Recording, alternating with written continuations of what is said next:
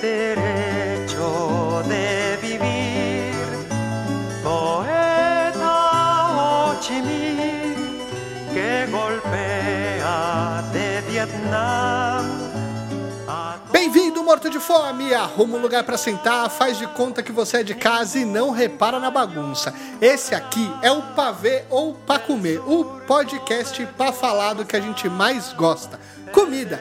Tudo isso sempre acompanhado de convidados maravilhosos, porque a cozinha só é o melhor lugar da casa se ela estiver cheia de amigos. Então, pode colocar o abacate no cachorro quente sim e vamos conhecer os convidados de hoje. Oi, eu sou o Tosca e graças ao Chile que temos empanada e neruda. Eu sou o Caio San e lhama é lhama, alpaca é alpaca e vicunha é vicunha.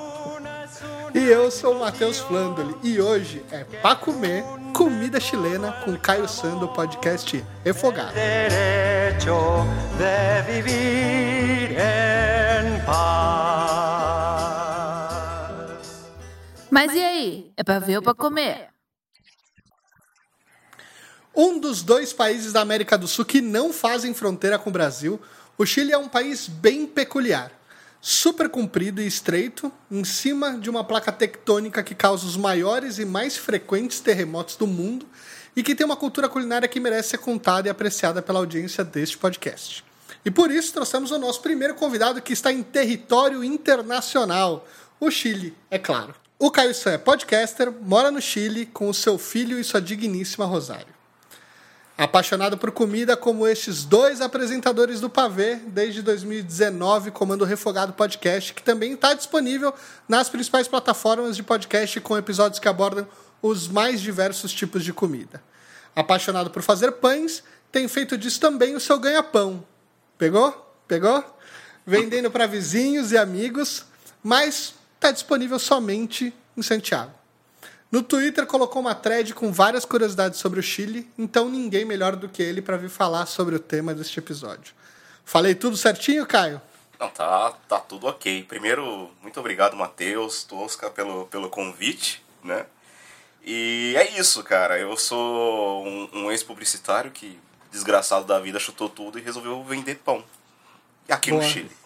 Eu, eu ainda tenho esse objetivo de ser ex-publicitário. Por enquanto, só sou publicitário mesmo. Eu, eu ouvi já, Matheus, que todo publicitário sonha em ser ex-publicitário. Eu acho Todo que mundo, tem todo razão. publicitário tem um plano B. Todo mundo tem um plano Acho B. que todo mundo tem que Sabe ter assim, um aquela plano que- B, né?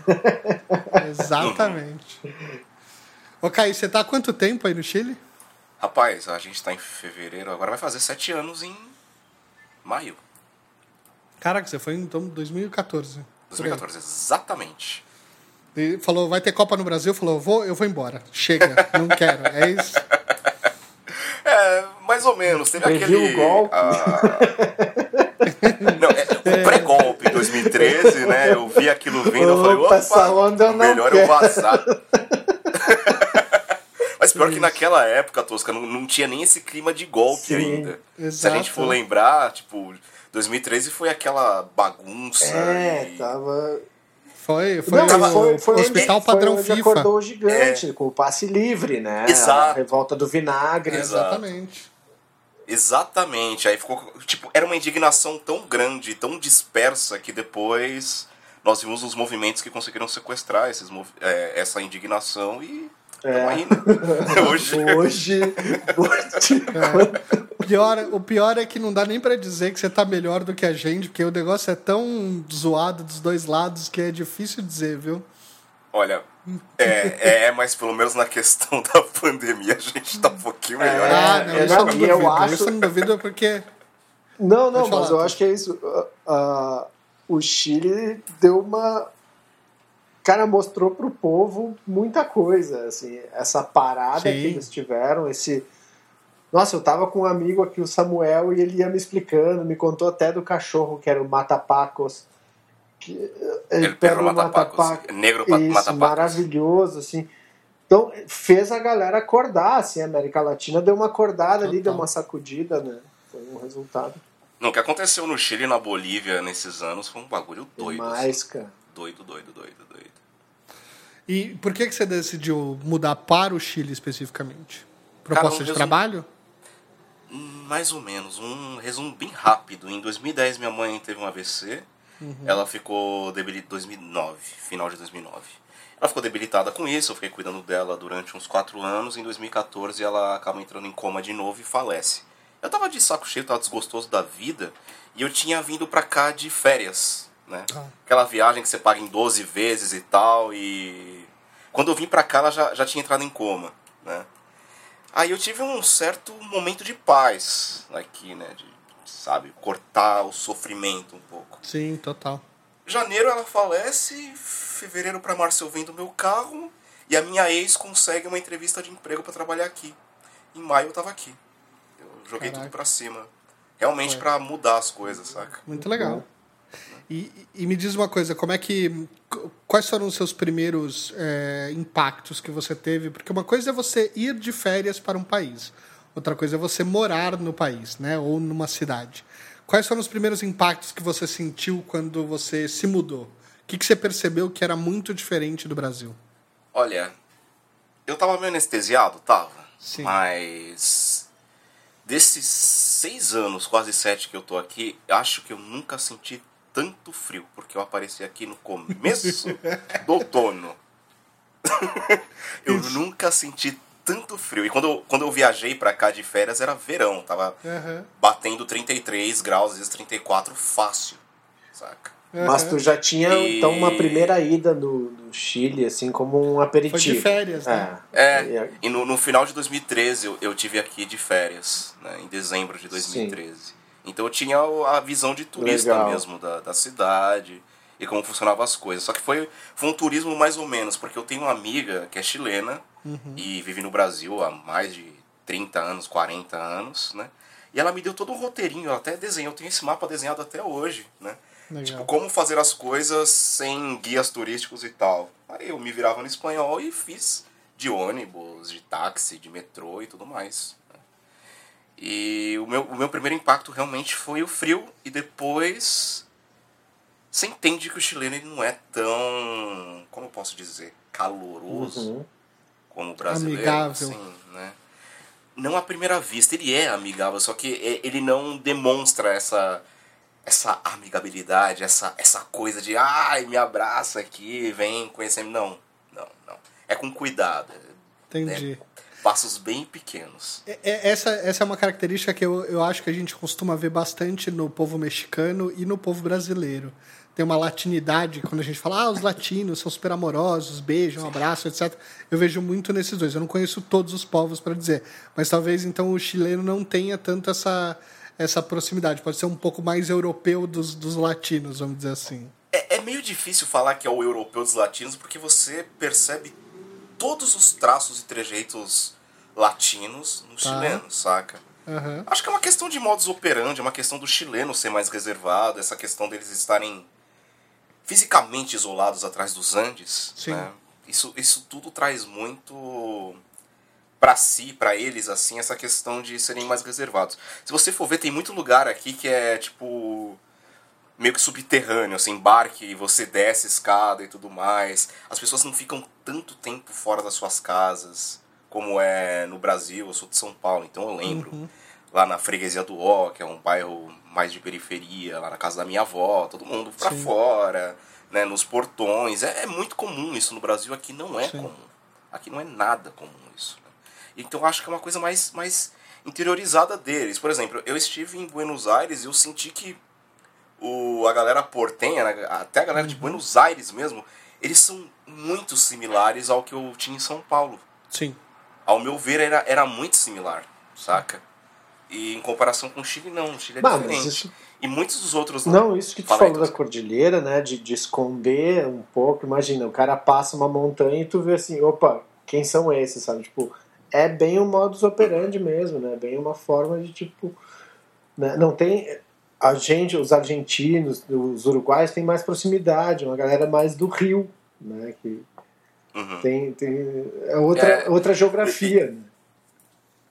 O que eu gosto de brincar também, Tosca, é o lance do Atlântico e do Pacífico, né? O povo do Atlântico é uma É, coisa. isso, geográfico. Pacífico é né? outra. O, mar é- o oceano é quente, o outro oceano a é brisa gelado. que chega. Gelado. Olha, uma outra impressão quando eu fui pra praia a primeira vez e entrei na água, aguardíssimo, de trincar, É. trincar. É, eu só Eu não toquei tive o a oportunidade de ir para Santiago, mas uma vez eu fui para Los Angeles, era abril, ou seja, tava chegando, entrando na primavera ali, e eu fui bonitão lá fazer esse movimento. Ah, vou botar, molhar o pezinho no Pacífico. Eu deixei quase meu pé lá engrenado, de tão, de tão gelado que era o negócio. É Parece que pega o tornozelo, assim, é seguro Nossa, é assim, dentro louco. da água. Assim. Ele ataca, assim, o pé dói, parece que tá entrando gelo. É muito Dói louco. mesmo. E quando, e quando você entra da, da- da- acima da cintura? Você tá louco. Eu, eu fui de calça pra praia, eu só fiz aquele, né, aquele saruel, assim, botei os pezinhos e fui- eu falei, já deu, vambora. Não, é tocar, né? embora, tá Vou louco. tocar nessas águas apenas.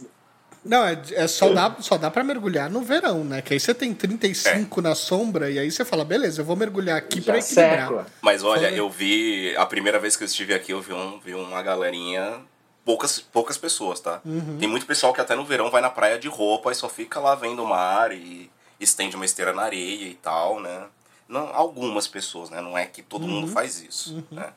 Mas no inverno, geralmente, o pessoal vai lá pra praia só pra curtir a areia e tal, porque é muito gelado. E eu vi um cara com aquelas roupas de neoprene, de, de, de É. mergulhador, lá mergulhando e tal. E... Você é louco, cara. É, Você você é tá louco. Tá louco. Agora, quando a gente vai pra comida, me diz uma coisa. Eu li que no chileno tem o hábito de fazer quatro refeições por dia, não é isso? Quais são? É café da manhã, almoço, tem Olha um só. chá da tarde, tem um jantar, uma ceia, como é que funciona? É, o café da manhã, né? Refeição de todos os dias, com uma marraqueta, uma aiuia, são pães típicos daqui, né? Aí, às vezes, tem um lanchinho, como acho que todo mundo faz isso, entre o café da manhã e o almoço, né? O almoço, e aqui tem é, tomar once. Tomar Que que é seria tipo um, um, um chá da tarde, onde você debulha pão com abacate, Ah, uma queijo, merenda. geleia, presunto. E geralmente é lá para umas sete da noite, seis da, da noite, que é da tarde aqui ainda. Noite aqui é Ah. só depois das oito e meia, né? E muitas vezes as pessoas tomam once e não jantam, porque geral, é, é comida pra caramba e é carboidrato, é pão, pão, pão, pão, pão, saca? As Sim. pessoas tomam once e chá. Né? Aqui tem uma cultura muito de chá, que a gente chama de chá preto, né? Sim. Muito, É, assim. eu li que é o, é o maior consumidor de chá da, da América Latina, é o Chile. É, faz, faz sentido, porque gôndolas e gôndolas de chá e muitos tipos de chá. Minha sogra, a avó da Rosário são loucas por chá e tal. E, e eu me acostumei com o chá daqui.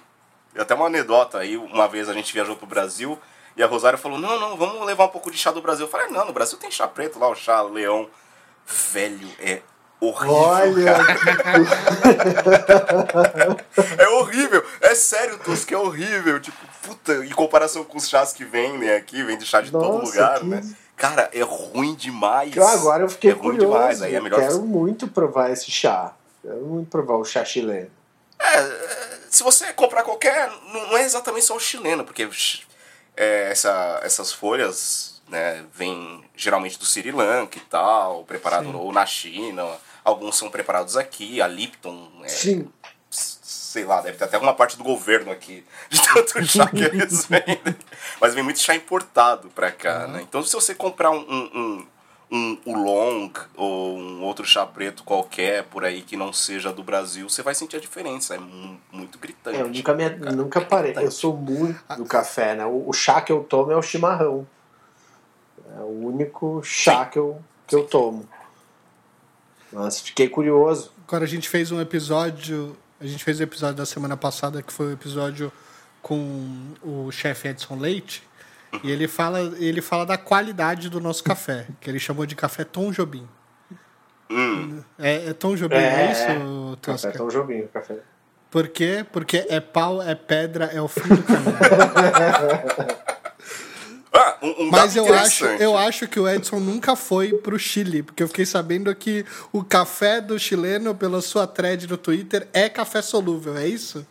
O café da, da família tradicional chilena, do afegão médio, aqui é café solúvel. É café solúvel. É, o É esse Nescafé. o café da galera. E, cara, quando eu cheguei aqui, não tinha quase café em pó, em grão, assim, era um negócio bem exclusivo. E quando você encontrava uns grãos, Era os grãos que, que são produzidos aqui, cara. Meu Deus, cara. Sofrível. Nossa, é muito ruim. É muito ruim, cara. É muito ruim. Tipo, metálico, assim. É ruim de você falar, cara, eu vou jogar fora. E eu já joguei fora café. Que eu, eu fiz um café, tipo, eu tava sem grana na época, eu fiz um café e eu. Meu, não dá pra tomar isso. Eu prefiro o solúvel. De tão ruim que Sei. ficou. Mas isso é a- é- as empresas de solúvel. Ou seja. ou seja, a gente está dizendo que a gente é pior no, no chá, mas no café a gente ganha, apesar de ser pau, pedra e fim do caminho. Cara, é que o Brasil produz café, É, né? não, Outro total. esquema. Nós temos cultura de café. E o, o, o Melita vende aqui. Melita para Olha só. Na co- conversão, Matheus, o Melita deve estar uns 45, 50 pau, 500 gramas. Caraca. É barato, né? Nossa senhora. Eu, Mas ainda esse bem é o- que eu não tomo café. Esse é o preço do café 100% arábica aqui, mais ou menos, assim. Tipo, 8.500 pesos, 9.000 pesos pra cima. Aí quando você evolui, você vai pra um Starbucks, tem aqueles grãos lá, Califórnia sei lá o que, French Toast, ou você vai pra Juan Valdez, que é uma cooperativa de cafés da Colômbia, e aqui tem umas lojas igual a Starbucks, é um negócio Sim. fino, fino, fino. Você encontra o pó de cafés dele a 12 mil pesos, que seriam uns 60, 70 reais. Assim. Caraca. Em, em conversão, né? Em Meio conversão quilo. seria isso. É. Mas é outro mundo. É, É, não, é outro caro, mundo. caro, é outro mundo. É café, café. Muito sim, bom. sim, aí é qualidade. Aí a gente tá É falando de qualidade. Não, muito bom. Agora, é, assim, a gente fa- eu falei no começo do programa dessa característica que para mim ela é muito única, né? Que o Chile é esse esse país comprido e estreito, né? Que acho que para você atravessar o país de norte ao sul você deve levar cinco dias, da, do, de leste a oeste você leva três horas, é, de, de tão estreito que, que ele é. Você acha que esse formato é, acaba influenciando na culinária local? Você tem muita regionalização desses espaços? Porque eu imagino que, como ele é comprido de norte a sul, você tem áreas que são mais centrais, que vão oscilar, como você falou, 35 graus e menos 5 e etc. Mas você tem regiões mais para cima que podem ter uma temperatura um pouco mais amena, um pouco mais arrumada. E lá no sul, que deve ser um frio dos infernos. Tem uma coisa muito estranha, muito pitoresca, até, vamos usar É. até essa palavra aqui. É, eu sempre perguntei isso para as pessoas aqui do Chile. Tá? Se tinha uma certa regionalidade igual tinha no Brasil. Sim. E o que eles me respondem? Eles falam que nem tanto. Por quê? A, a- se você ver a produção nacional do Chile, é, as carnes do Chile, as linguiças e os queijos geralmente são da região sul. Tá. O pisco, né, principalmente, é da região central, Valle del Lelique, o pisco e o vinho, né? Valle del Lelique, essa, essas regiões, e, e- e tem no sul também vinho, mas é, é mais na região central.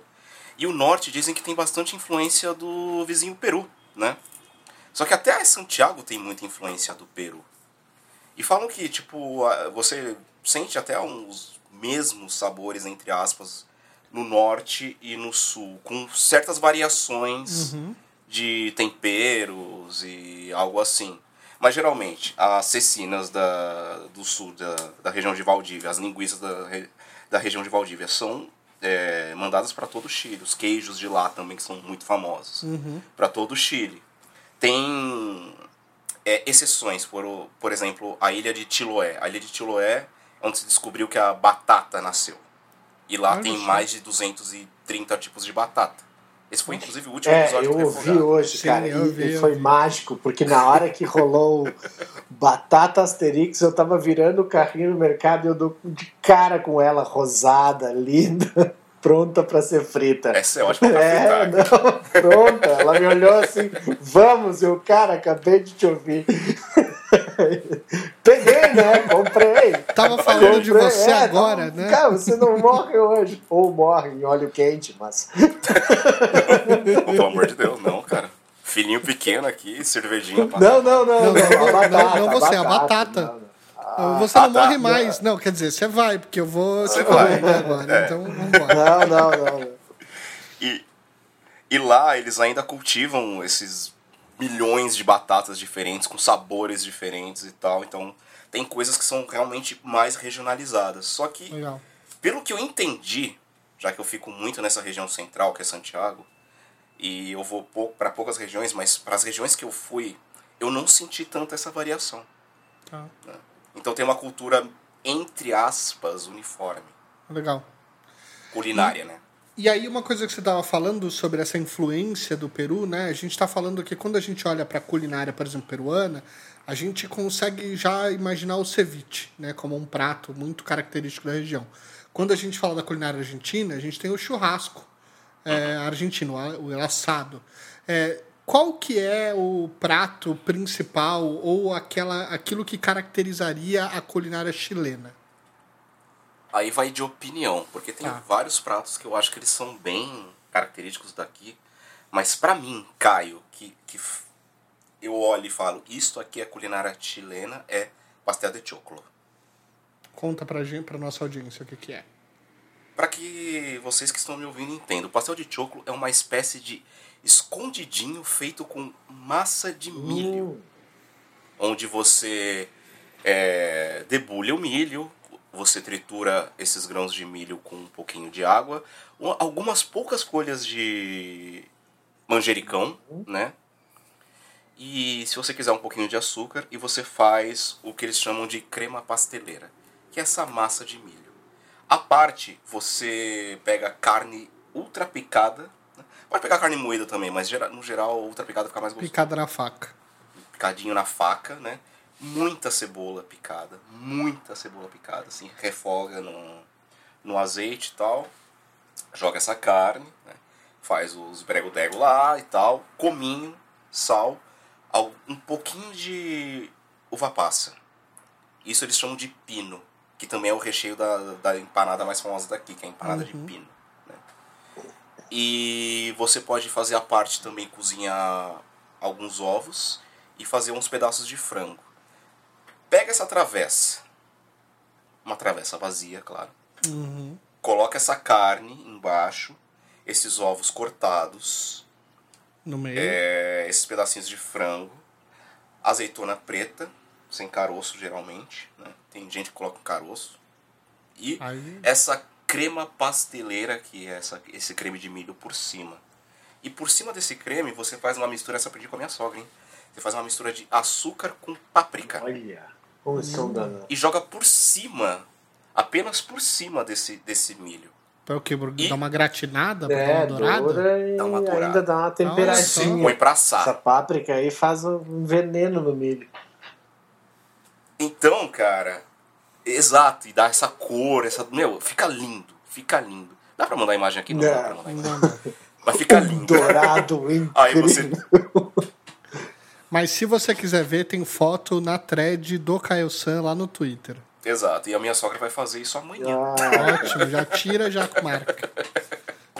E, bom, eu, eu defino como várias camadas de sabor, porque o pino, mais o frango e os ovos, a azeitona, é a camada salgada de sabores. O milho dá uma, uma, uma base, saca? Sabe aquele sabor que não é nem muito salgado, nem muito Neutro. doce? Aquele sabor mais neutro. E a camada de açúcar que dá aquela crocância, dá, dá esse doce. Então a cada colherada você consegue sentir tudo isso. E você comer um pastel de choco com uma salada de tomate, assim, sem muita coisa, é, é incrível. E tomando um vinho tinto, cara, é espetacular. É uma das coisas que eu mais gosto. Então, eu-. E é legal-.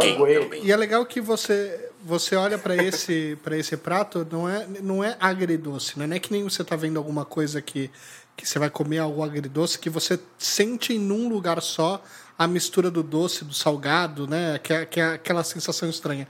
É o prato que tem uma parte doce, uma parte neutra e uma parte salgada.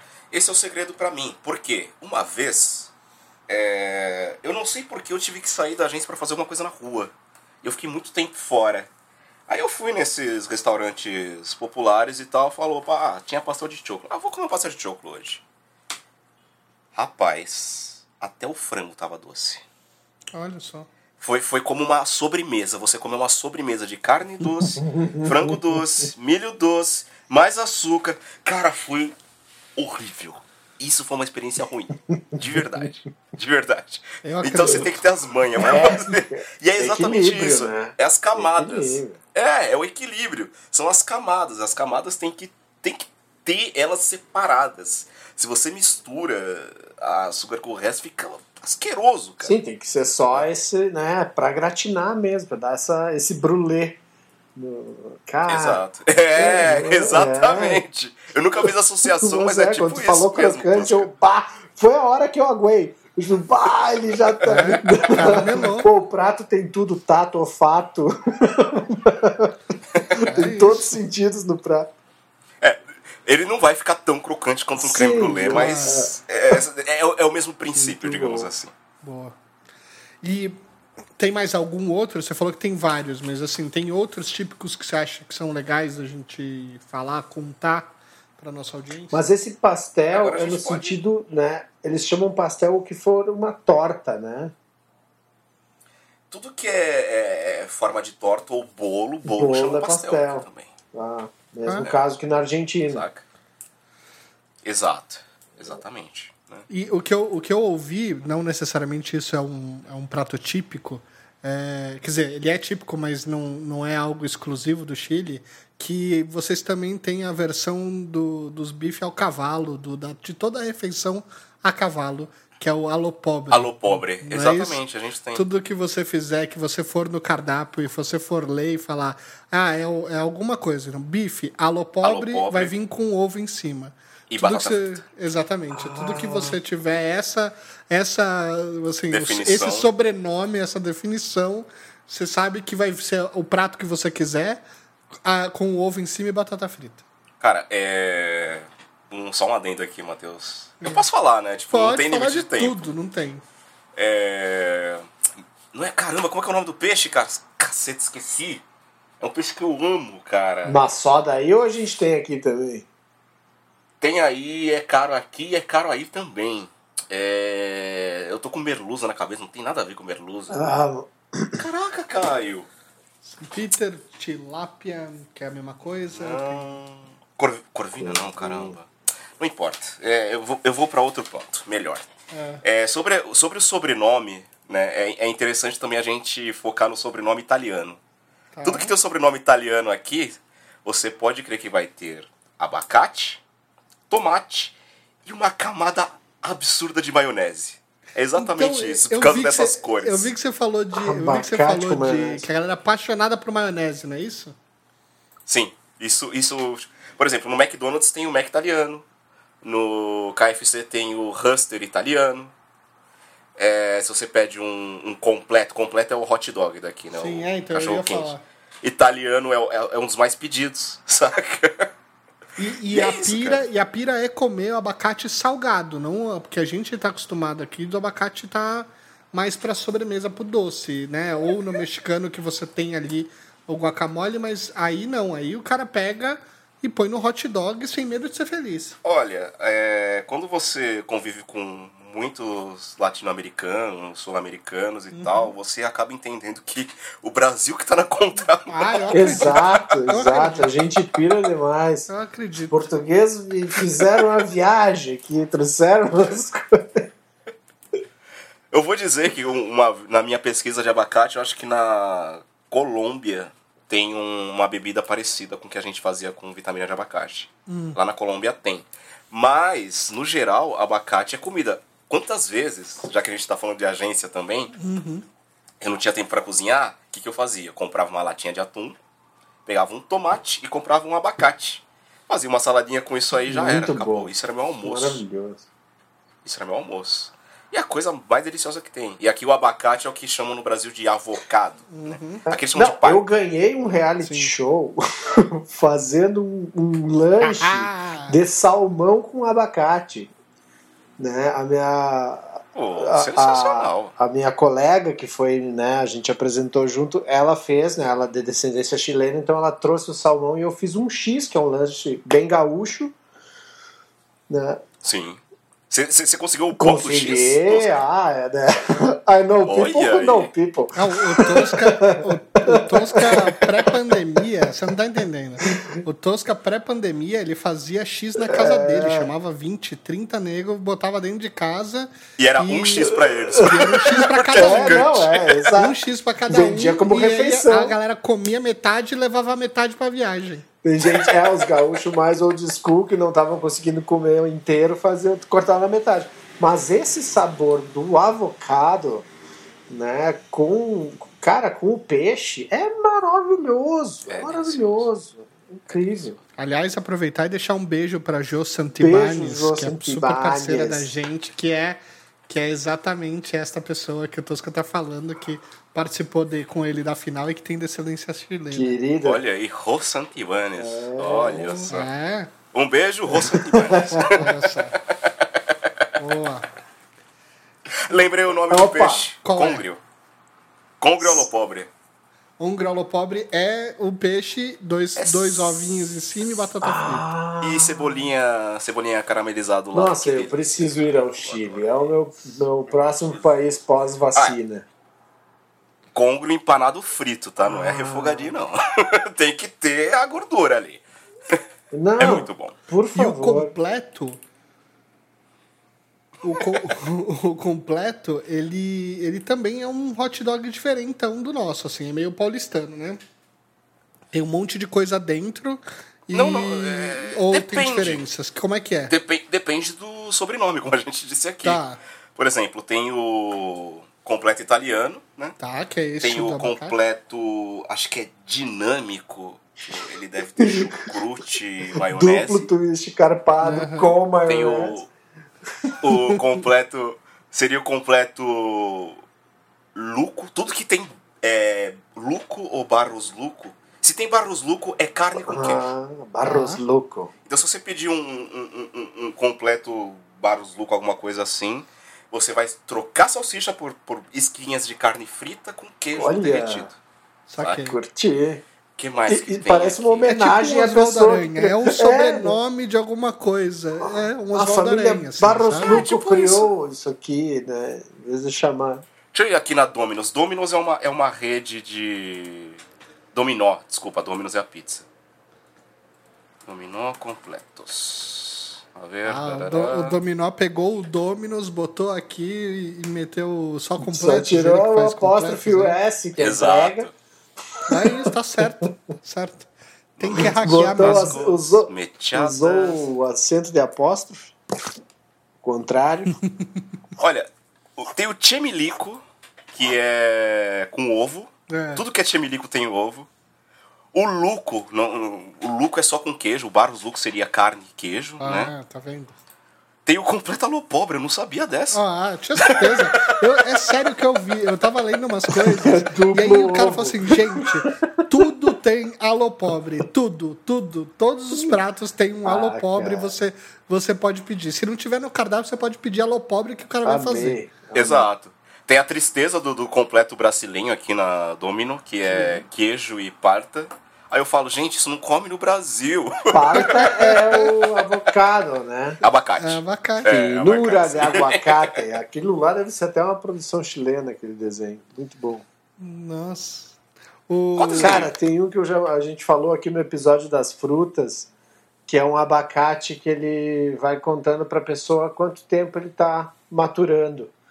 Então ele fala: Não, você comprar-me, vai provar finura de aguacate como uma mantequilha. e aí ele vai, faz um texto, vou te mandar. Mas não é do Chile, não. Se é aguacate, provavelmente é de Ah. outro país. Porque no Chile fala. Mas ele Chile, fala no Peru, eles parta. falam parta. É, ele, ele, ele fala, ele fala parta, é que eu acho que o texto é para pegar todo mundo. Talvez, não- né, não sei onde foi produzido. Pode ser. Mas foi onde eu ouvi a palavra parta. Finura. Caralho, saiu aqui. Finura de aguacate. Tá, vamos, vamos lá. Não vou atrapalhar essa gravação. Não, não, mas é isso. E, e aí, obviamente, a gente não pode falar de Chile sem falar da produção de vinho que se tem na, na região, né? Que é super forte. É, tem um turismo, imagino que tenha um turismo do vinho no, no Chile como um todo. É, de visitar vinícolas e, e deve ter aqueles também aqueles menu degustações que são harmonizados com os vinhos, etc. Você chegou em algum? Como é que é a experiência ou, ou não? Cara, menu É, é degustação. pegar com... turista, assim. Menu degustação com vinho, não. Visitar a Ah. vinícola já fui umas quatro ou cinco vezes na Contitor. Legal.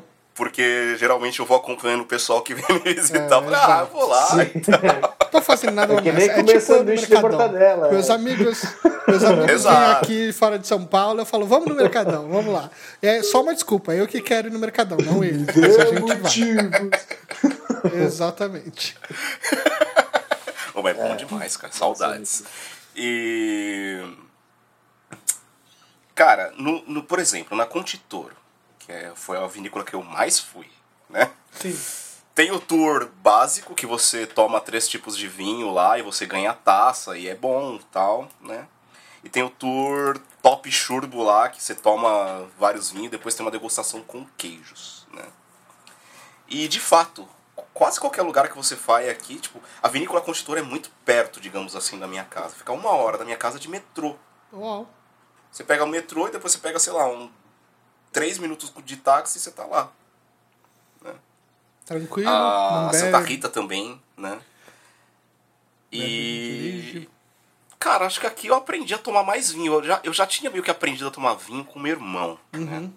Ele que me introduziu no, no mundo dos vinhos. Mas tem, por exemplo, a gente não tem tanta essa, essa esse costume aqui no Brasil. A gente tem uma, uma região sul que tem se fortalecido cada vez mais na produção de vinhos, mas não é uma coisa que está presente na nossa culinária, como está na culinária, por exemplo, francesa, italiana. Na, na culinária chilena também existe muitos pratos que levam vinho nas receitas ou não? Isso está bem separado. Queijos e vinhos é uma coisa, comida é outra.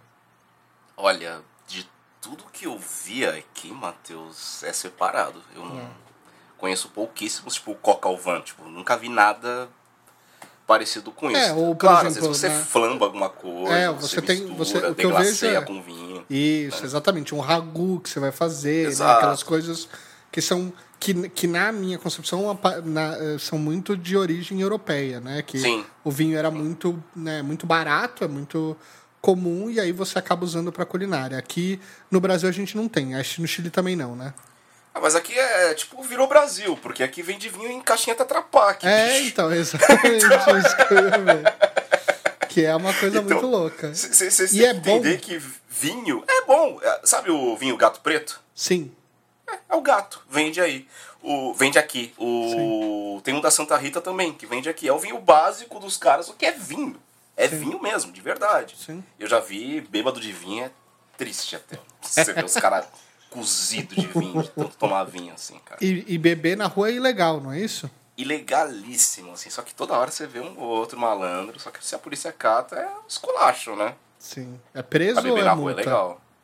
Cara, provavelmente você não vai ser preso, só se você der mais motivos ainda, do, além da, da cerveja. Geralmente, quando a galera tá bebendo, eles já ficam de olho pra ver se não tem nenhum policial pra esconder, sei lá. Fica alguma de olho, né? Uhum. Mas é, pouca gente bebe. Você vê quando os caras bebem, você vê que os caras já estão na, tão na maldade, saca? Já é dia de maldade. É. É pra ver ou pra comer? O Chile é o segundo país que mais consome pão no mundo, né? Já vi alguns estudos aí que a Rússia é em primeiro lugar, outros que eu vi que a Alemanha é o primeiro lugar, mas o Chile nunca sai da, da, da segunda posição. Em 2019 foram 93 quilos por pessoa por ano. E no Brasil, apesar de todas as padarias de São Paulo e da descendência portuguesa, foram só 32 quilos por pessoa por ano. Por que, que você acha que o chileno consome tanto pão? É. é, La once? Tomar once? Os caras bebem pão, cara, de noite. E abacate, pão e abacate. Pô. Pão e abacate, combina, combina demais. O queijinho assim, um queijinho Uma tostadinha. bem ali. feito assim, rapaz, isso aí mata um, cara. É bom demais, cara. e o merquém, merquém, eu, eu preciso. Eu não acho que isso não, não vai aparecer nas perguntas, mas eu preciso fazer um ode de amor ao merquém. Claro, claro. Faça, faça. Seguinte, o merquém é. Ele é um condimento, uma pimenta, feita, feita através do, da pimenta catiocabra seca e defumada nos fornos do- dos povos Mapuche. Né? É, uma, é uma comida do, dos povos daqui. E eles pegam, né, essa pimenta que ela é do tamanho de um palmo de mão, assim, vermelhona, né? E cabra significa chifre de cabra. Né? Eles penduram nos fornos e vão cozinhando, pra ir defumando, como se defumava antigamente qualquer coisa Sim. e tal, né? Quando ela tá bem seca, eles pegam essas pimentas, né, que é bem, bem quebradiça, ela fica bem quebradiça, bem fininha, nos pilões de, de pedra. Pegam essas pimentas, pegam sementes de coentro ou cominho, me falha a memória agora. Eu acho que é de coentro. Sementes de coentro, um pouco de sal e maceram, maceram, maceram, maceram, maceram. E aí fica esse sabor defumado, picante. E dá pra colocar em tudo, cara. Eu, eu amo merquém. Eu, eu não quero viver sem merquém mais, cara. Porque você coloca isso em tudo. Por exemplo, o Tosca falou do pãozinho com, com abacate e tal. Você tem o pãozinho com abacate, você coloca o merquém. Cara, é, é, é, é como você melhorar uma coisa que já é muito boa, sabe? Dá, dá um brilho, né? É, Nossa. tipo, passar requeijão no pão na chapa. Exato, e aí você coloca merquém em cima. Cara, fica sensacional. Manda Merquém! Cara, é, é sensacional, é sensacional. Você tem aquele queijinho derretido, aquele. Imagina aquele hambúrguer, né? Hambúrguer, cebolinha caramelizada, molinho barbecue, sei lá, um queijo. Merquém. Merquém. Tá com aquela pizza safada de, de mussarela de dois dias o atrás. ketchup, põe merquém que é melhor. Merquém. Nossa, sensacional, cara. Sensacional.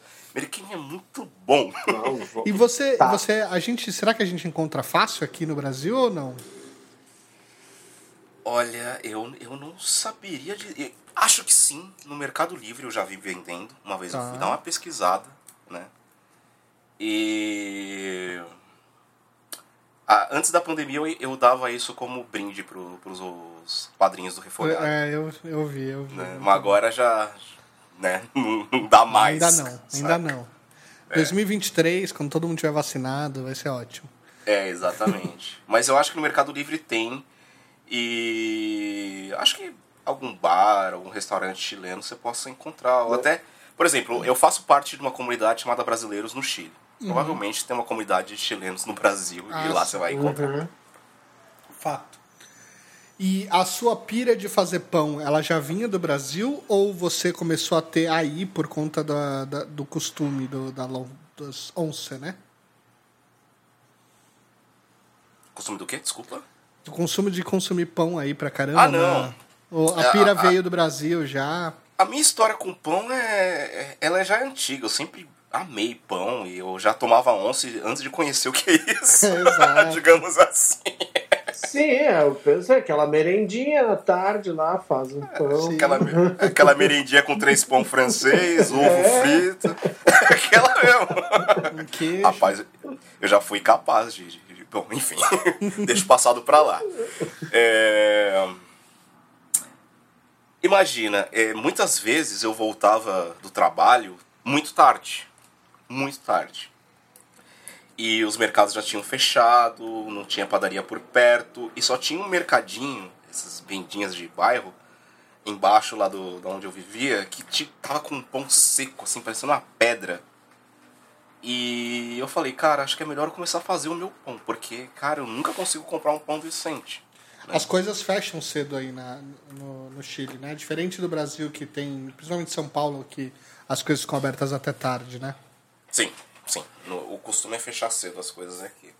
Mas é de fato que eu voltava bem tarde às vezes, mano. Vida de Publicidade, agência. né? Vida de Desgraça. agência.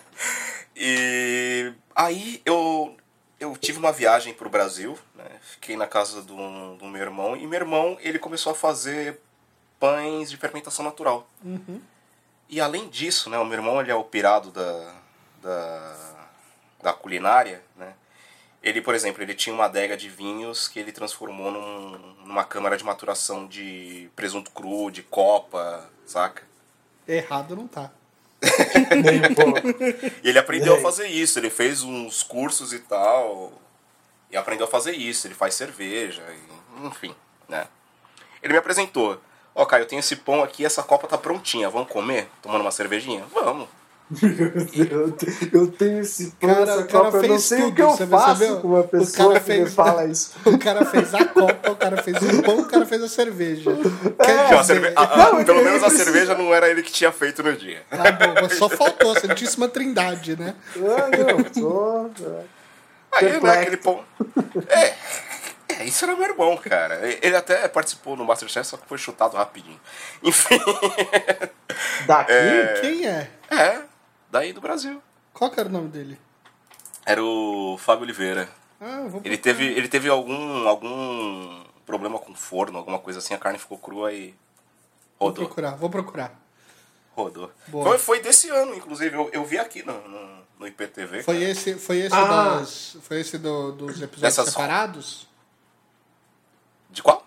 Agora na temporada em 2020, ele, É. você não, era o, um vencedor por Episódios episódio. diários, é. Exato, era esses diários. Tá. Era esses diários. Legal, vou procurar, eu não vi. Eu, eu vi alguns episódios, mas não vi todos. E, bem, é, eu falei, ó, até que dá pra fazer, né? Aí eu pedi, Fábio, dá uma receita e tal. É, ele falou, não, tem que fazer o levante, vai demorar pelo menos uma semana e blá blá blá, tal, tal, tal. Beleza, tentei fazer. Primeiros sete dias já mofou, né? Aí eu descartei, vamos lá, vamos fazer de novo. Aí deu sete dias, ah, legal, mas tá, tá fraco. Né? Aí eu consegui fazer em acho que duas, três semanas o, o primeiro fermento natural. Nessa época eu já namorava Rosário. A gente não vivia junto, né? Mas eu namorava ela. Aí eu fiz meu primeiro pão. Parecia um tijolo, eu não consegui cortar aquela droga. Eu tive que jogar junto com a forma que eu usei, cara. Juro.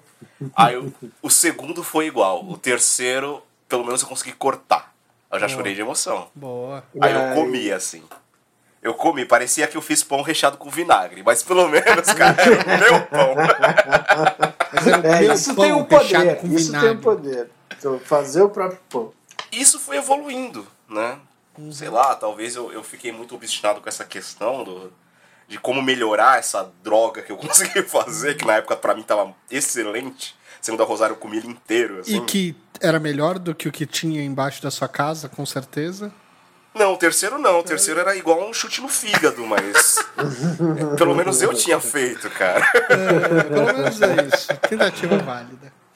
Só que aí eu fui melhorando. Aí quando eu fui melhorando, eu falei: olha, eu posso ter um pãozinho fresco se eu coordenar bem os horários, né? Porque fermentação natural é bem mais longa e tal. E as Total. pessoas, elas têm esse imediatismo. Só que, velho, você tem que coordenar.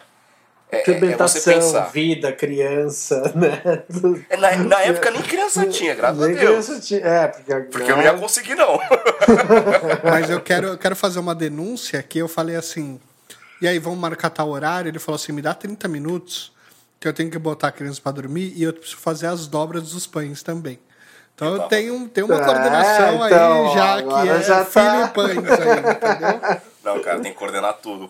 Eu Ah. gravei uma vez com a, com a cafeína no papo delas e eu tinha esquecido que eu tinha um monte de pão pra fazer. Então, tipo, a cada meia hora eu falei, ô, cafeína, espera rapidinho aí. Fazer uma umas dobra aqui. lá. Só são só 10. Eu tinha esquecido completamente. Mas então, aí eu fui evoluindo. Aí eu fui vendendo pro pessoal da agência. Não, prova aí e tal. Quando, quando eu achei que era legal eu vender, a Rosário me, me, me incentivando. Não, vende e tal, vai ser legal tal. Eu falei, ah, vou, vou, vou- testar aqui, né? E todo mundo começou a gostar. Eu fui aprendendo a fazer em massa, né? Porque uma coisa é você cozinhar um pão pra você, dois. Outra coisa é você ter um processo mecanizado de você fazer as coisas certinho e dar certo todos, sabe? Você tá fazendo quantos? Cara, nessa quarta-feira que eu, que eu vol- voltei, não, agora tô entregando em toda a região metropolitana de Santiago, consegui um serviço de despacho que me faz isso. Eu precisei fazer 15 pães, né, eram 8 brancos, e era- são pães de 800, 900 gramas, esses pães grandes assim. Eu consegui fazer 15 pães, eu precisei fazer 80 pães de queijo e mais uns bolos de cenoura. né? Isso tudo num, num- num dia só. Num, num dia só não, né? Tipo, você começa no dia Sim, anterior é. e tal. Acorda cedo. Enfim, Em, em for- em uma única fornada, mas o processo inteiro. quatro. É. São Assim, quatro Para fornadas. cada fornada, para quatro, para cada fornada são quatro pães que eu consigo. É o que cabe no meu forno, porque ainda não comprei um, um forno maior, porque eu ainda não vi necessidade. Ontem eu vi. Ontem não, antes de ontem, mas eu ainda não vi É necessidade. isso. Precisa, precisa ver a necessidade muitas vezes para poder fazer uma compra dessa.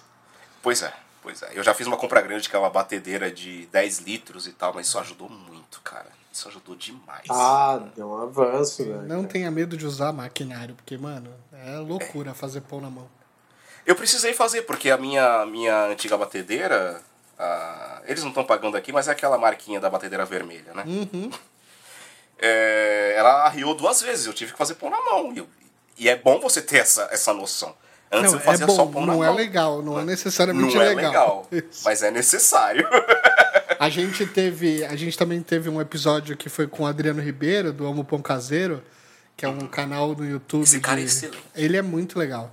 Esse é E, e ele fala, cara, que assim, para ele fazer uma receita e botar no vídeo, é, ele, ele tem uma semaninha ali acelerada de erros e erros e erros e erros, até ele ia falar, beleza, isso aqui todo Essa mundo consegue fazer e consegue fazer nas suas casas. Porque também Uhum. não adianta você dizer, olha, usa esse forno de convecção que vai, você vai conseguir de vapor, que você vai ter a crosta, de não sei. Não, você tem que fazer em casa, numa boa, sem problemas. Então, Exato. Aliás, Adriano Ribeiro, você fez uma receita de pão francês que deu certo aqui e eu te amo. É isso. é isso. O- o- e, e eu também, eu fiz na minha casa também. Foi a primeira vez que eu, que, eu, que eu comecei a falar com ele, foi justamente por causa dessa receita de pão francês. Excelente. É ele, ele dá passo por passo. É um negócio que, cara, se você erra é que te faltou bril. Você não entendeu? Porque ele fala cada minuto. Ele, Didático. É muito ele, ele, didático. ele- ele fala quantas vezes tem que respirar enquanto você tá fazendo o negócio. Muito bom. Mas, E ó, não só isso, ele fala o porquê também, né? É, total. Ele é, é muito bom. E ele é muito legal. Foi ótimo. Se você puder aí da audiência e não viu ainda, tem a, o episódio da pandemia. é, quando a gente fala do, com, com ele, ele vai falando um pouco de como tava. E ele tá estouradaço, tá muito legal. Parabéns pra ele. Vamos voltar pro Chile. Deixa eu fazer uma, uma outra pergunta. É, essas temperaturas extremas, né? Ou seja, você vai do 35 ao menos 5 numa única região. Você tem pratos sazonais, assim, você tem pratos de inverno, você tem prato de verão que, que o chileno costuma consumir ou não? Tem. Primeiro começando pelo, pelo, pelo hortifruti, né? Sim. É, nós no Brasil, nós estamos muito acostumados a ter tudo o tempo todo. Exatamente. né? Agora nós estamos aqui no verão, então o que, que a gente tem muito? É cereja, que são deliciosas as cerejas daqui. Que não é Melancia. chuchu, né? Que não é aquele chuchu que Não, vem no bolo. é Não, não, cereja do bolo do cereja Brasil, mesmo. é. Você compra na feira, com cabinho e tal, cereja de verdade. É, O sabor é muito diferente. Oh. É, melancia, que são muito doces. Pêssego, que eu descobri que pêssego era bom aqui. Olha só. Será que o pêssego tem- que eu gosto é chileno? Vou descobrir. Porque eu gosto do pêssego. Eu gosto de um tipo de pêssego que é meio duro. O amarelinho mais duro. É.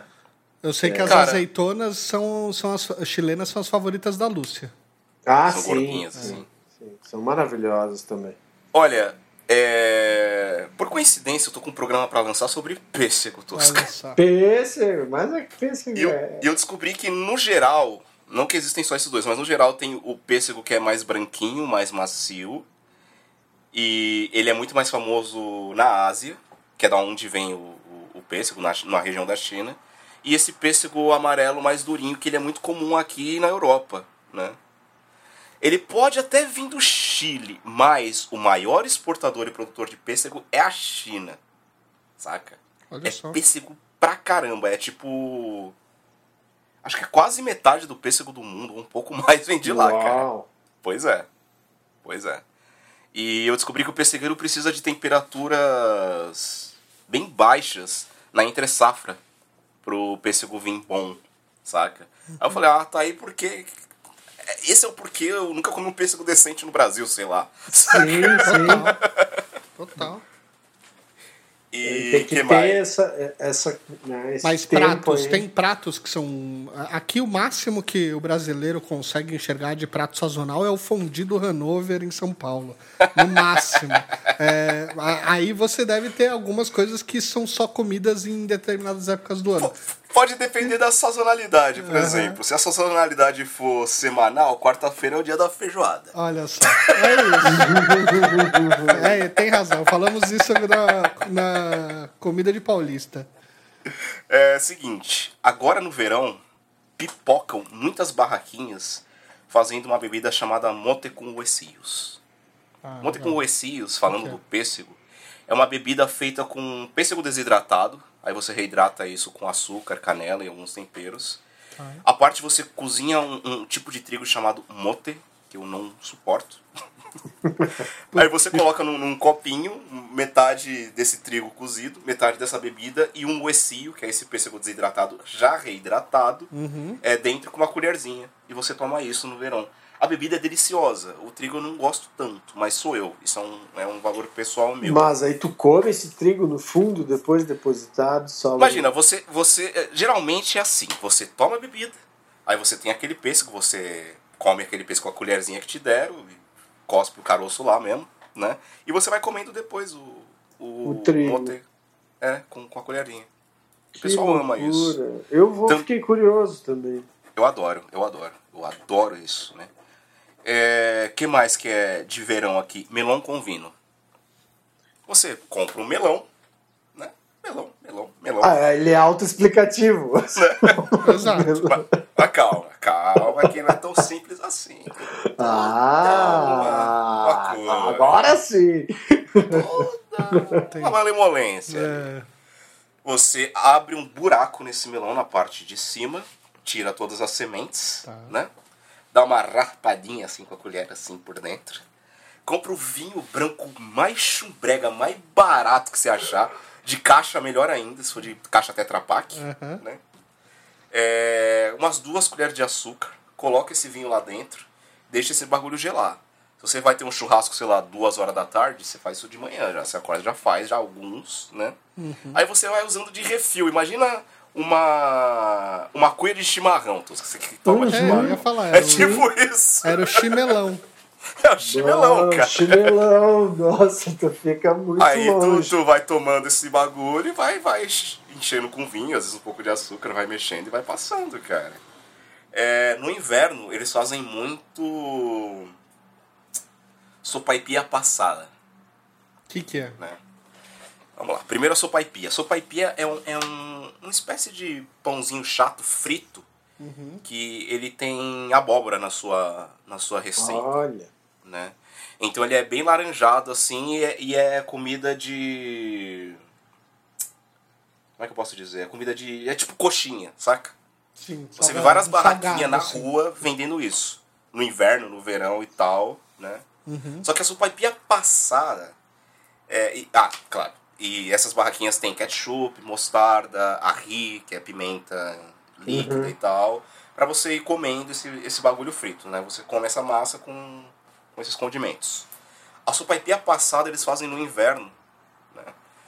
E é muito receita de vó isso aqui. Que eles fazem a sopaipia, fritam, tudo mais.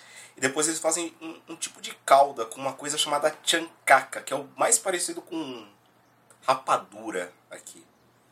Só que a chancaca ela é feita com. Acho que é remolátia, cara, que é abóbora. Açúcar daqui não é de cana, tá? É, é dessa remolátia que é abóbora. Ah, abóbora. Beterraba. Remolátia é beterraba branca, onde se faz açúcar em países que não tem é, Cana. cana. Né? E aqui não se faz açúcar de cana. Tanto é que muita gente é, estranha um pouco o sabor da própria Coca-Cola.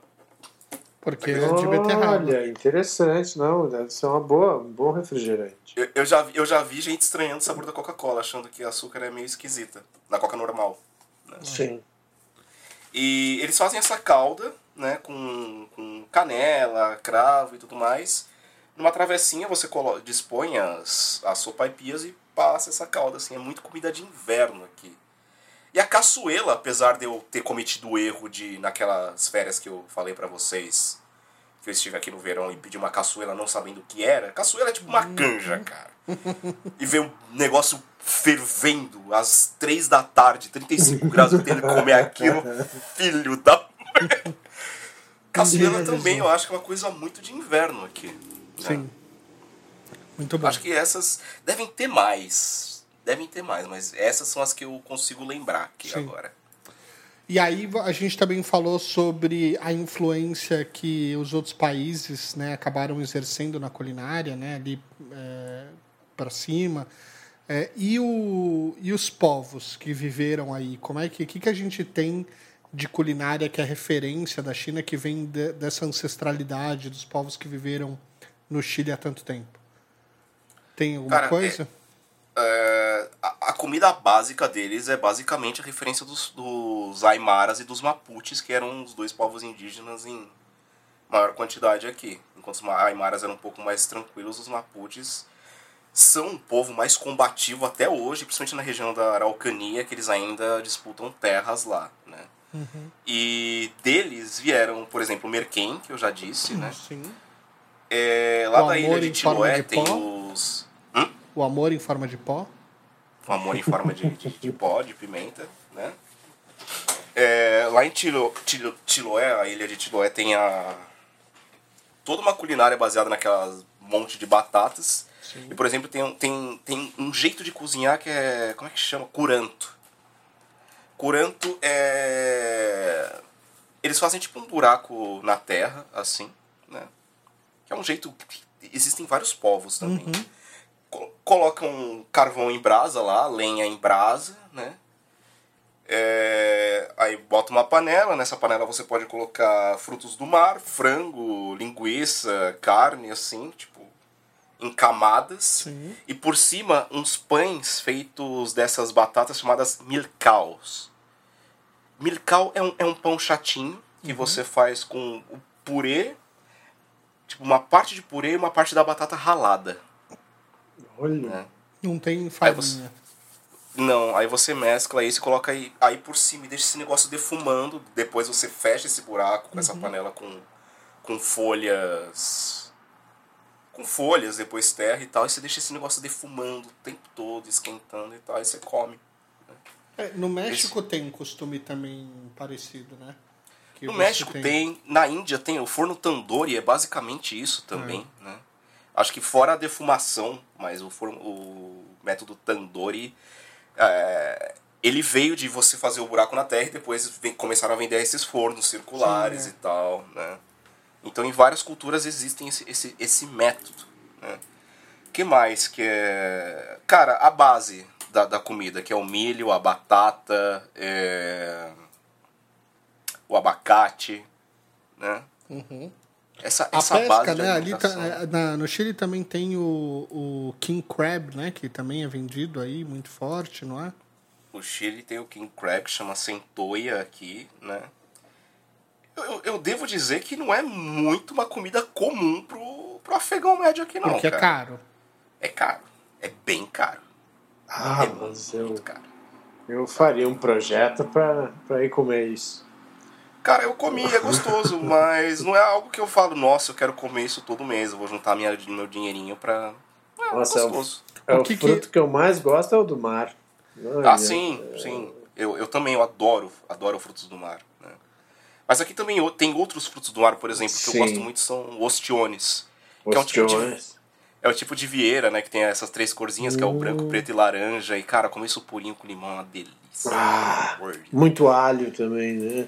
E também tem a desgraça do piuri. Que Yuri. O piuri, até hoje eu não tive coragem de comer, porque ele dentro da a concha parece uma pedra que veio direto do inferno e fica dando umas garradas, assim, porque parece que tem uns bicos de papagaio e fica saindo pra fora, assim, Olha. né?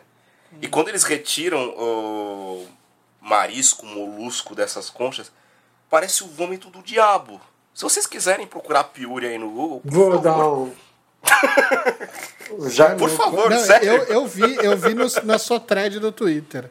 Meu Deus, parece que, cara, parece uma doença venérea, não parece Uhum. comida aquilo. O cara que quis, quis comer aquilo tava muito desesperado, cara. Meu Deus. Como Quando você nasceu, abre, um né? negócio muito louco, é. Cara, é, eu não tive coragem até. Eu tenho que, eu tenho que comer um dia. Eu, eu gosto, eu Tem gosto de comer, fazer essas coisas com paciência. A gente É, chama a Liz, a gente chama a Liz e faz esse programa com ela, É, testando tem que testar. sabores Tem que testar. exóticos. É maravilhoso. Inclusive tem uma. Tipo, um drink com piori. Sei lá, cara, já vi uns negócios doidos assim, mas enfim. Ela tem, tem um, cor de, um cor de lava, assim, é um negócio muito. Yuri ao pobre. É, No meu eu quero ao pobre. É, alô, pobre. Ah, tem uma coisa aqui que eu. Aí eu não. Eu, provavelmente é do- dos povos que vinham daqui também, junto com o povo crioulo, que são os filhos dos, dos colonizadores, né? Uhum. Que é a carne seca. Aí um dia eu. Isso, quando eu cheguei aqui no Chile, eu passeando no mercado, né? Tipo, fazendo minhas pesquisas de campo, vendo o que eu podia comer aqui, que podia comprar, que tem de diferente. Depois de ter achado a Ruffles de feijoada, que tava na Copa. Olha. Em 2014 Só. tinha Ruffles de feijoada aqui. Tá Era vendo? asqueroso. Ruffles não, Leis. Leis de feijoada, não tem Ruffles aqui. Leis de feijoada. Era asqueroso. Eu com- comprei. Era horrível. Era um sabor feijão, né? Qualquer. Leis de feijoada é de comer na quarta e no sábado. Essas são as leis. Exato. E eu achei carne seca. Só que é uma carne seca bem seca, não tem nada de umidade, né? Parece uma carne de múmia, assim, se você vê, e era de cavalo. Opa. Aqui vende carne seca de cavalo. Eu Que comi. legal. E Tem aí? aroma de Ah, bunda de cavalo. Eu juro pra você. Parece que tem, parece que tá mordendo a bunda de um cavalo quando você Se come, você cara. já andou Olha. de charrete algum dia na minha vida. Tu você sabe que vender é um ruim. produto, hein?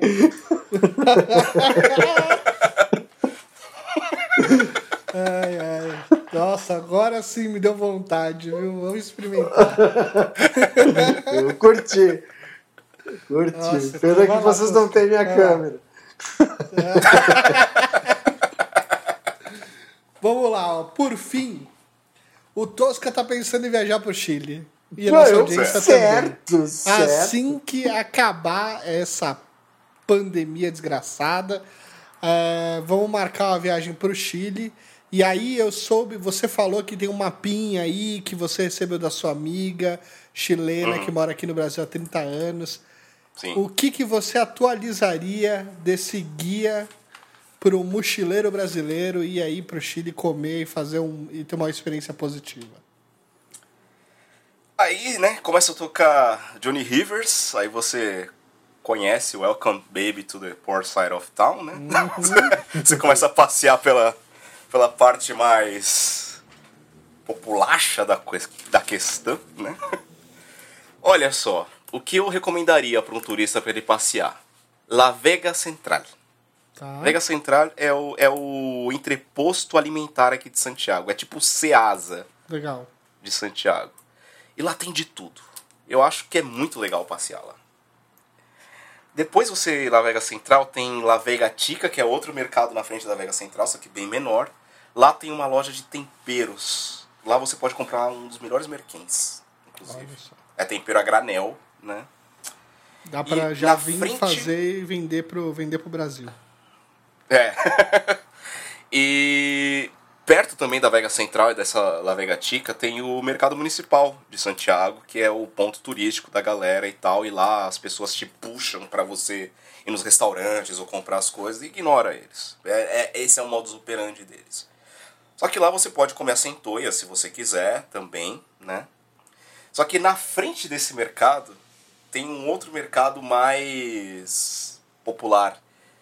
Ele tem dois andares. O andar de baixo vende frutas, vende queijos, carnes e tal. E no andar de cima tem as famosas picadas. né? Aí você vai ver lá, picada e la Joaquina. Aí você fala, caceta, onde eu vim parar, velho? tipo, Que que a é picar isso? de quem? Fica de quem aí? Mas, mas picar é, é, é um restaurante barato, é um restaurante popular. E lá Ah. tem vários. Eu recomendaria você ir ir numa dessas picadas e pedir, não sei, um pastel de raiva. Sim. Imagina o mesmo conceito do pastel de choclo, só que a massa por cima ela é feita de pão e e outras coisas assim, e raiva é o caranguejo. Ah, legal. É Olha. muito gostoso. É muito gostoso. Pastel de Você raiva. pode comer também um- uma paella marina, que é tipo um cozidão de vários mariscos diferentes e Ó. tal. Não peçam ceviche, uma vez eu pedi ceviche lá e foi zoado. Uhum. Mas acho que foi o lugar que eu fui, porque lá tem vários restaurantezinhos. Tem uns melhores e uns piorzinhos. Né? Tá.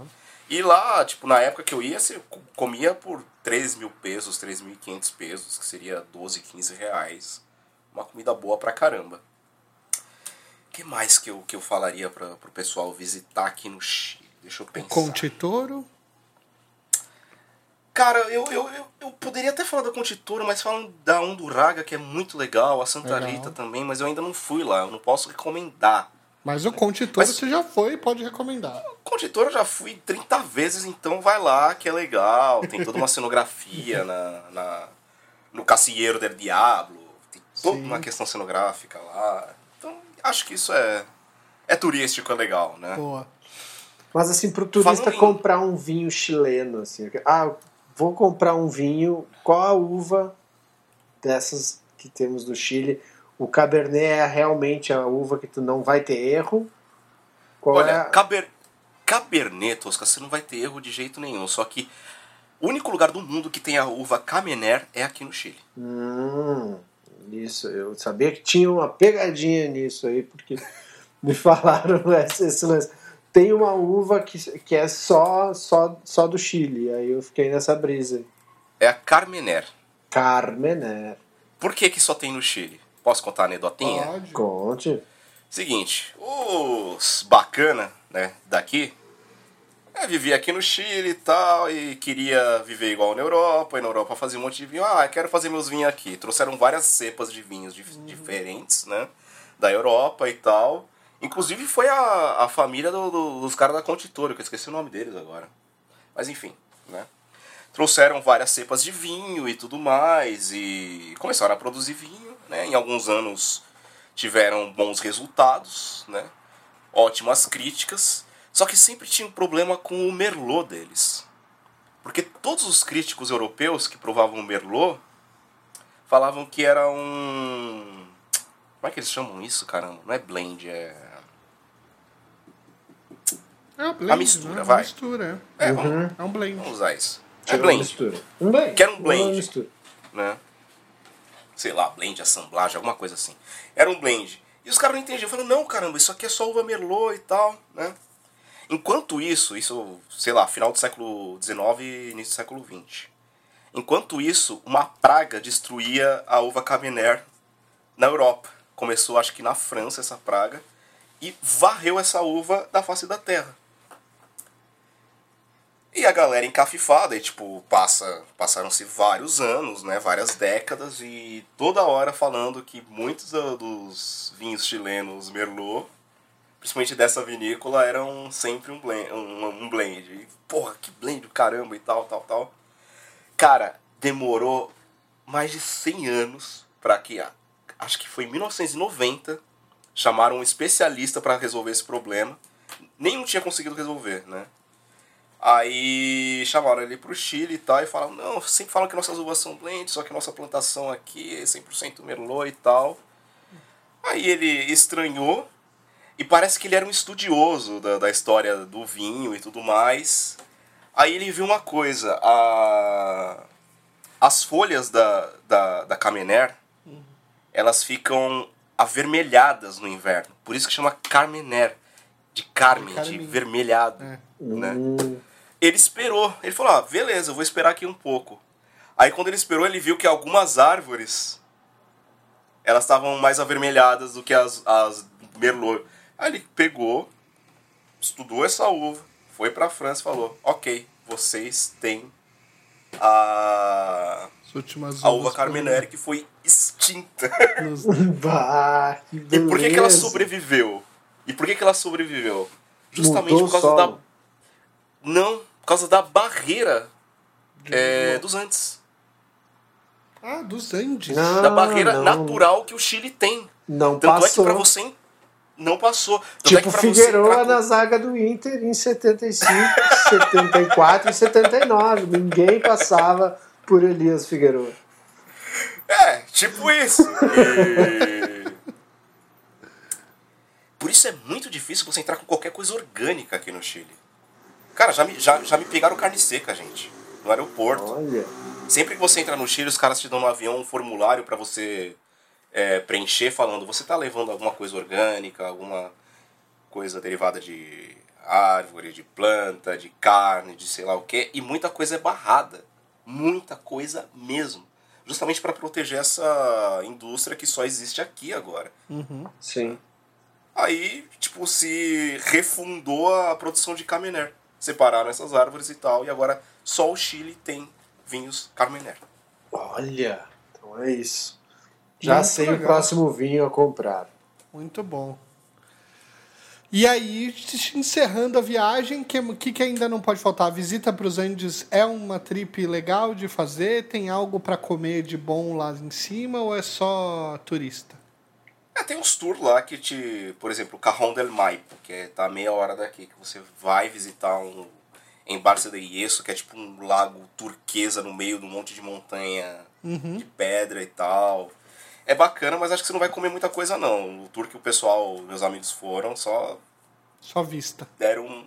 Não, não, deram um lanchinho e tal, mas não era nada tipo, nossa, eu tô comendo um É, não é, não é um turismo culinário. Não, esse é mais um turismo a pé mesmo. Muito né? bom.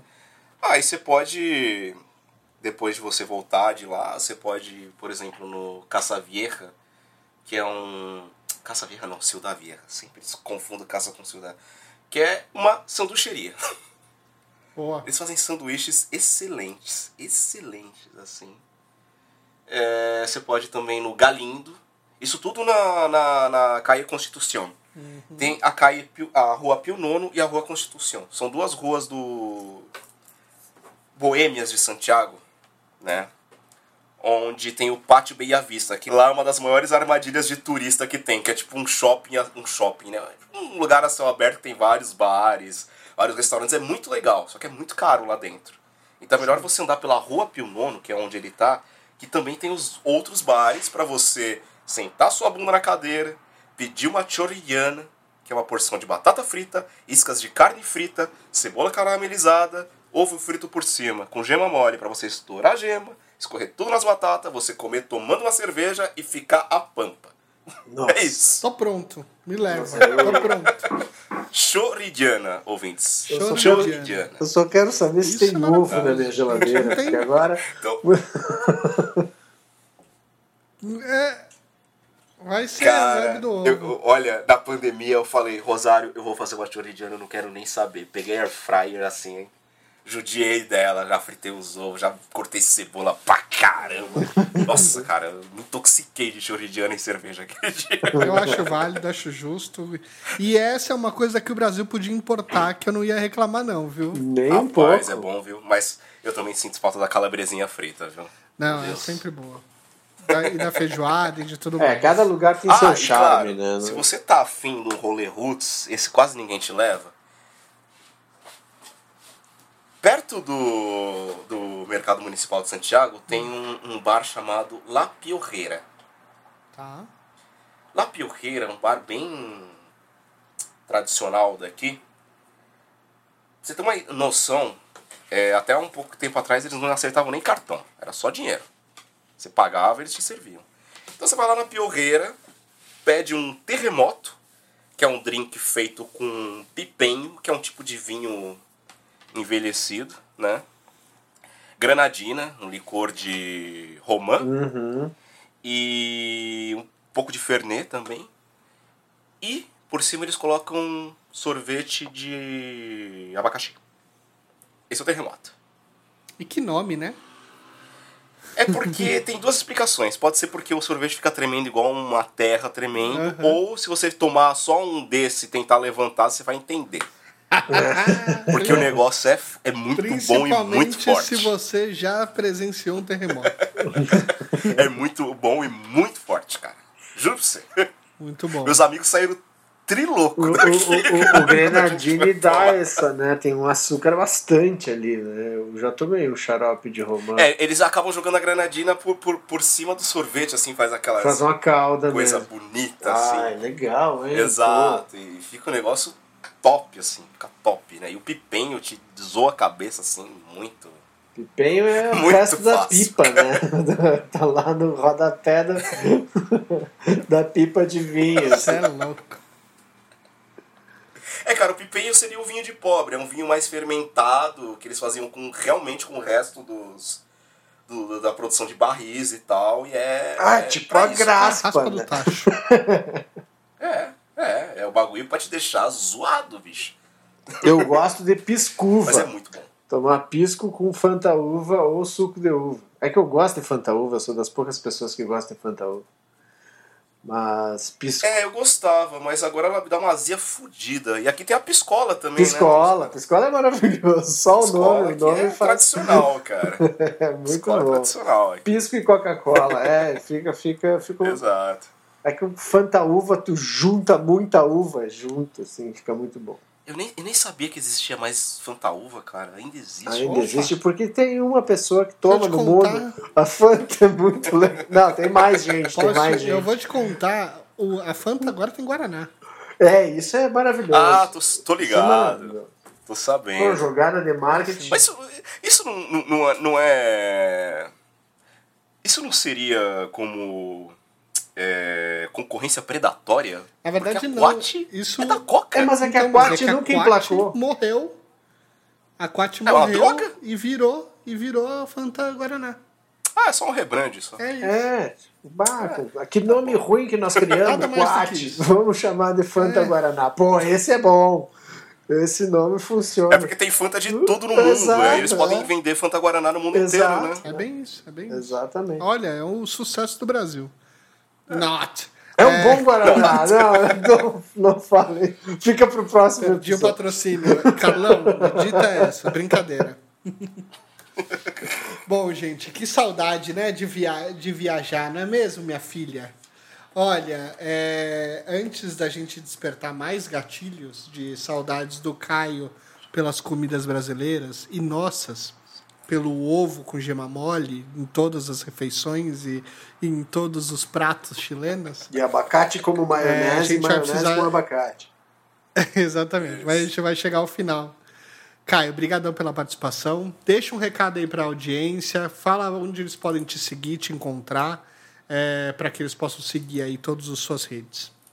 Bom, é, eu sou o Caio San, o host do Refogado Podcast, né, um podcast que fala sobre comida e cozinha.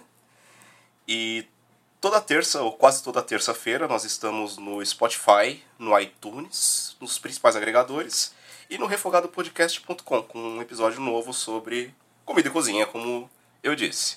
Eu também estou lá no Twitter como arroba ocaiosan, né, S-A-N, e no Instagram do mesmo Twitter, arroba ocaiosan. E eu também sou co-host do Afropai, que é um podcast sobre paternidade negra, junto com o Leandro e o Diego, que é muito bacana também. Então, venha conhecer os nossos podcasts, e é isso aí. Muito bem. Tosca, recadinhos finais? Eu queria dizer uma coisa que eu não disse lá na frente porque eu esqueci. Eu sou nascido em Santiago, só que no Rio Grande do Sul. Olha que É interessante. quase lá. É. Tá lá do ladinho do todo mundo Uruguai eu ali, ó. dizia, eu sou de Só- Santiago, eles achavam, tu é chileno porque eu tenho cara de argentino, mas não, é Santiago no Rio Grande do Sul.